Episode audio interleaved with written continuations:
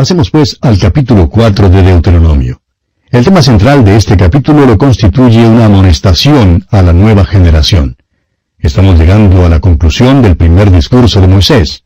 Él ha repasado sus viajes. Moisés y el pueblo están parados ahora en la ribera oriental del río Jordán. Han llegado al monte Nebo. A medida que Moisés les habla, él mira en forma retrospectiva a todo ese viaje. Solamente dos hombres allí habían hecho el viaje entero con Moisés. Eran Josué y Caleb. Todos los demás eran miembros de la nueva generación. Después que Moisés ha pasado revista a las peregrinaciones, él quiere dar sus instrucciones finales al pueblo. En primer lugar, Moisés les ruega que obedezcan a Dios. Leamos los primeros dos versículos de este capítulo 4 de Deuteronomio. Ahora pues, oh Israel, oye los estatutos y decretos que yo os enseño, para que los ejecutéis y viváis, y entréis y poseáis la tierra que Jehová el Dios de vuestros padres os da. No añadiréis a la palabra que yo os mando, ni disminuiréis de ella, para que guardéis los mandamientos de Jehová vuestro Dios que yo os ordeno. Ellos debían cumplir la palabra de Dios. No solamente debían oírla, sino cumplirla. Fíjese usted que no debían añadir a la ley, ni tampoco debían quitar de la ley. Debían cumplirla. Si Israel hubiera guardado la ley, qué bendición hubiera sido. Pero vemos aquí una demostración en la historia de un pueblo que recibió la ley bajo circunstancias favorables, pero que no pudo guardarla. Ninguna carne será justificada delante de Dios por la ley. ¿Por qué? ¿Es porque Dios es arbitrario? No, amigo oyente, es porque la carne es radicalmente mala. Ese es el problema. Ya hemos indicado que este libro recalca dos grandes temas amor y obediencia. Quizás usted nunca se dio cuenta que el amor es un gran tema del Antiguo Testamento, pero así es. Aquí en este capítulo 4 de Deuteronomio, Moisés le suplica a esta nueva generación que obedezca a Dios y le da las razones por las cuales debe obedecerle. En primer lugar, Dios quería preservar y prosperar a Israel. Este primer versículo nos dice que ellos debían obedecer al Señor y escuchar sus estatutos y decretos para que, como dice el Señor, viváis y entréis y poseáis la tierra. La obediencia a Dios era la única base sobre la cual Él podía bendecirles. Él deseaba su obediencia porque era su deseo bendecirles. En segundo lugar, la obediencia de Israel mostraría su agradecimiento a Dios. Leamos los versículos 5 al 8 de este capítulo 4 de Deuteronomio. Mirad, yo os he enseñado estatutos y decretos como Jehová mi Dios me mandó, para que hagáis así en medio de la tierra en la cual entráis para tomar posesión de ella. Guardadlos, pues, y ponedlos por obra, porque esta es vuestra sabiduría y vuestra inteligencia ante los ojos de los pueblos, los cuales oirán todos estos estatutos y dirán, ciertamente pueblo sabio y entendido, nación grande es esta. Porque ¿qué nación grande hay que tenga dioses tan cercanos a ellos como lo está Jehová nuestro Dios en todo cuanto le pedimos? ¿Y qué nación grande hay que tenga estatutos y juicios justos, como es toda esta ley que yo pongo hoy delante de vosotros? Dios les había bendecido de una manera tan maravillosa que debían mostrar su agradecimiento a través de la obediencia. Ahora, en tercer lugar, el amor de Dios debe impulsar su obediencia. Pasemos hasta el versículo 37 ahora. Y por cuanto Él amó a tus padres, escogió a su descendencia después de ellos, y te sacó de Egipto con su presencia y con su gran poder. Esta es la primera vez en la Biblia que Dios le dice a alguien que le ama. Dios ha demostrado que ama al hombre desde el principio del Génesis. Hasta aquí no ha dicho nada en cuanto a ello, y esta es la primera vez que hace mención de su amor para con alguien. Da esto como motivo de lo que Él ha hecho. Ya les ha librado de la tierra de Egipto y hará cosas aún mayores y más poderosas por ellos. La base de todo eso, el motivo de todo eso, es que Dios les ama. Esto es algo que todo el mundo debe reconocer. No importa quién sea usted, amigo oyente, Dios le ama. Es posible que usted no siempre sienta el amor de Dios. Nuestros pecados se constituyen en obstáculos entre Dios y nosotros, pero a pesar de nuestro pecado, Dios nos ama a usted y a mí, amigo oyente. Ha demostrado ese amor en la cruz de Cristo. Si usted viene a la cruz de Cristo, conocerá entonces el amor de Dios. Bien, en cuarto lugar, deben obedecer a Dios porque pertenecen a Él. El versículo 1 del capítulo 14 de Deuteronomio dice, hijos sois de Jehová vuestro Dios, no os sajaréis ni os raparéis a causa de muerto. La obediencia a Dios es la primera ley de la vida, amigo oyente. El hombre tiene un odio natural e ingénito hacia Dios. El hombre no quiere obedecer a Dios. El hecho es que el hombre se opone muchísimo a Dios. El hombre ha vuelto la espalda a Dios, rechaza a Dios. Por toda la palabra de Dios encontramos que hay una oposición por parte del hombre contra Dios. Hallamos eso en cada hombre aún hoy en día. Una señora creyente contaba en cierta ocasión que su esposo no era salvo y decía que ella se había salvado escuchando la predicación de la palabra de Dios por radio. Y dijo, pero no me ha sido posible lograr que mi esposo vaya a la iglesia, ni tiene ningún interés, y él siempre se me ha opuesto. Ahora está empezando a escuchar la transmisión del Evangelio y es lo único que escuchará. Permítanos decirle, amigo oyente, que es la palabra de Dios lo que destruirá la oposición de cualquier hombre. No hay otra cosa que lo haga. Solamente Dios puede hacerlo. Si Israel tan solo hubiera guardado la ley de Dios, qué bendición habría tenido. Veamos ahora los resultados de la obediencia y de la desobediencia. Volvamos al comienzo de este capítulo 4 de Deuteronomio y leamos los versículos 3 y 4. Vuestros ojos vieron lo que hizo Jehová con motivo de Baal peor, que a todo hombre que fue en pos de Baal peor destruyó Jehová tu Dios de en medio de ti. Mas vosotros que seguisteis a Jehová vuestro Dios, todos estáis vivos hoy. Sucedió que los miembros de esta generación conocieron el tiempo cuando Balaam fue llamado para maldecir a Israel y no le fue posible maldecirlo. El hecho es que solo le fue posible pronunciar bendiciones. Pero hizo una sugerencia al rey Moab. Aconsejó al rey que aunque no podía maldecir al pueblo, el rey debiera dejar que su pueblo bajara para casarse con los hijos de Israel. Esto implantaría la adoración falsa entre ellos y luego Dios les juzgaría. Y esto es exactamente lo que pasó. Usted recordará que vimos esto allá en el capítulo 25 de Números. Esto debía servir de ejemplo a esta generación y también debe servir de ejemplo a nosotros. Hay una recompensa por su obediencia. Aquellos que sí siguieron al Señor vivían y entrarían en la tierra. Dios les recuerda de nuevo que la obediencia trae con ella la bendición. Continuemos con el versículo 5. Mirad, yo os he enseñado estatutos y decretos como Jehová mi Dios me mandó, para que hagáis así en medio de la tierra en la cual entráis para tomar posesión de ella. La obediencia traería la bendición de Dios. Entrarían en la tierra para tomar posesión de ella, y su obediencia debía servir a un otro fin. Leamos el versículo 6. Guardadlos, pues, y ponerlos por obra, porque esta es vuestra sabiduría y vuestra inteligencia ante los ojos de los pueblos, los cuales oirán todos estos estatutos y dirán, Ciertamente pueblo sabio y entendido, nación grande es esta. Israel debía ser un testimonio a todo el mundo. Debía testificar al mundo de una manera opuesta a la que la iglesia testifica al mundo. Dios nos manda a ir a todo el mundo y predicar el Evangelio. Ese mandato es dado a cada creyente. Cada creyente en Cristo debe tener alguna participación en proclamar la palabra de Dios hasta los fines de la tierra. Ahora, francamente, a la nación de Israel nunca le mandó a salir. Debían convidar. Venid, a la casa de Jehová iremos, dice. Su obediencia, su lealtad a Dios haría que las otras naciones oyeran estos estatutos y que se fijaran en que las bendiciones de Dios hicieron de Israel una gran nación. Y entonces, ¿qué harían? ¿Qué hizo, por ejemplo, la reina de Saba? Bueno, ella vino desde los fines de la tierra.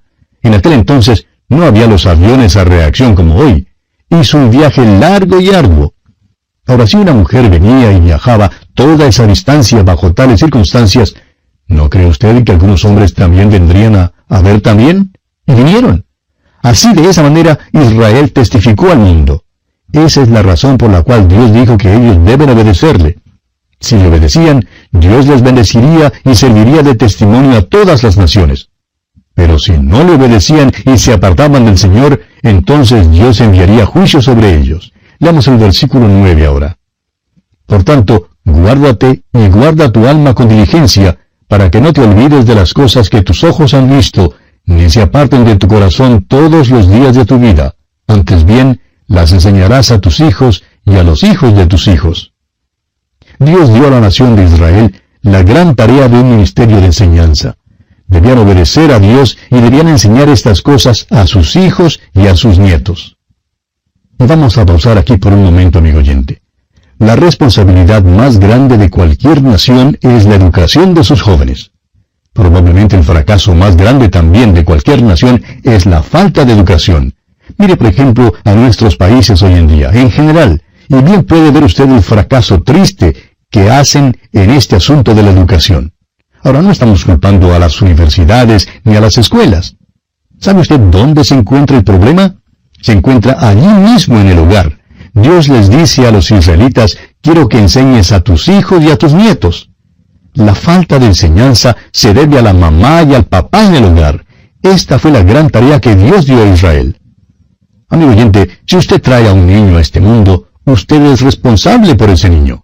Nuestro problema hoy en día no es el petróleo, ni la deuda externa, ni la decadente economía de nuestros países. Nuestro problema es el hogar. Dios hará responsables a los divorciados hoy en día por esos hijos abandonados a su suerte, aquellos que nunca conocieron la instrucción, ni el amor, ni el interés, ni la comunicación de los padres. ¿Qué responsabilidad es esta? Dios lo expone con toda claridad a Israel. Cuando la nación fracasó, fracasó en el hogar, y Dios la juzgó por eso. Veamos ahora que este es también un capítulo rico. Pasemos al versículo 12 de este capítulo 4 de Deuteronomio. Y habló Jehová con vosotros de en medio del fuego, oísteis la voz de sus palabras, mas a excepción de oír la voz, ninguna figura visteis. El Señor Jesús declaró con toda claridad lo siguiente. Usted recordará ya en el capítulo 4 de San Juan, versículo 24, Dios es espíritu, y los que le adoran, en espíritu y en verdad es necesario que adoren. No debían tener ninguna figura de Dios en ninguna manera. El Señor Jesús se hizo hombre, pero la Biblia no nos da ninguna descripción de él. Ahora, amigo oyente, tenemos que decirle que no nos gustan en realidad los cuadros de Jesús. Sabemos que hay muchos que creen que un cuadro de Jesús les ayuda a adorarle, pero permítanos decirle lo que dijo un viejo comentarista escocés. Él dijo, los hombres nunca, nunca pintan un cuadro de Jesús, sino hasta cuando han perdido la presencia de Él en sus corazones. Amigo oyente, necesitamos tenerlo en nuestros corazones hoy en día, y no en color, en un cuadro. Estas son grandes verdades que Dios nos da en este capítulo, y a propósito, son verdades eternas. Las instrucciones que fueron dadas a Israel en aquel entonces son grandes principios que nosotros debemos guardar en el día de hoy. La verdad, amigo oyente, es eterna. Y aquí vamos a detenernos porque nuestro tiempo ya tocó a su fin. Continuaremos, Dios mediante, la consideración de este capítulo 4 de Deuteronomio en nuestro próximo estudio. Será pues hasta entonces que Dios le bendiga abundantemente. Continuamos considerando hoy los resultados de la obediencia y la desobediencia en la nación de Israel, aquí en este capítulo 4 de Deuteronomio, y comenzaremos leyendo los versículos 24 al 27. Porque Jehová tu Dios es fuego consumidor, Dios celoso cuando hayáis engendrado hijos y nietos y hayáis envejecido en la tierra, si os corrompiereis e hiciereis escultura o imagen de cualquier cosa, e hiciereis lo malo ante los ojos de Jehová, vuestro Dios, para enojarlo, yo pongo hoy por testigos al cielo y a la tierra, que pronto pereceréis totalmente de la tierra hacia la cual pasáis el Jordán para tomar posesión de ella. No estaréis en ella largos días sin que seáis destruidos. Y Jehová os esparcirá entre los pueblos, y quedaréis pocos en número entre las naciones a las cuales os llevará Jehová. Aquella nación todavía hoy en día es un testimonio al mundo, un testimonio de su desobediencia. Hoy en día están dispersados por todo el mundo. ¿Por qué? Porque hicieron lo que Dios les prohibió que hicieran. Ahora alguien dirá que están ya de vuelta en la tierra y que ahora son una nación. Sí, pero están afligidos, ¿verdad? No creemos que veamos todavía el cumplimiento de la profecía. Cuando Dios les traiga a la tierra, no estarán afligidos como están hoy en día. Israel volverá a Dios y habrá una bendición sobre esta gente en la tierra cuando el Señor les traiga de vuelta. La nación de Israel todavía hoy en día está bajo el juicio de Dios. Ha vuelto la espalda a Dios. Y el juicio vendrá sobre cualquier nación que rechace a Dios. Leamos ahora los versículos 30 y 31 de este capítulo 4 de Deuteronomio. Cuando estuvieres en angustia y te alcanzaren todas estas cosas, si en los postreros días te volvieres a Jehová tu Dios y oyeres su voz, porque Dios misericordioso es Jehová tu Dios, no te dejará ni te destruirá, ni se olvidará del pacto que les juró a tus padres. Esta es la primera mención de la gran tribulación que viene al final. En los postreros días, es un término técnico en el Antiguo Testamento y se refiere al período de la gran tribulación. Ahora Dios da una condición. En aquellos postreros días, es decir, en la gran tribulación, si se vuelven a Dios y son obedientes a su voz. Ahora, fíjese en esto. ¿Hace Dios esto acaso porque Él es un gran matón o porque es duro?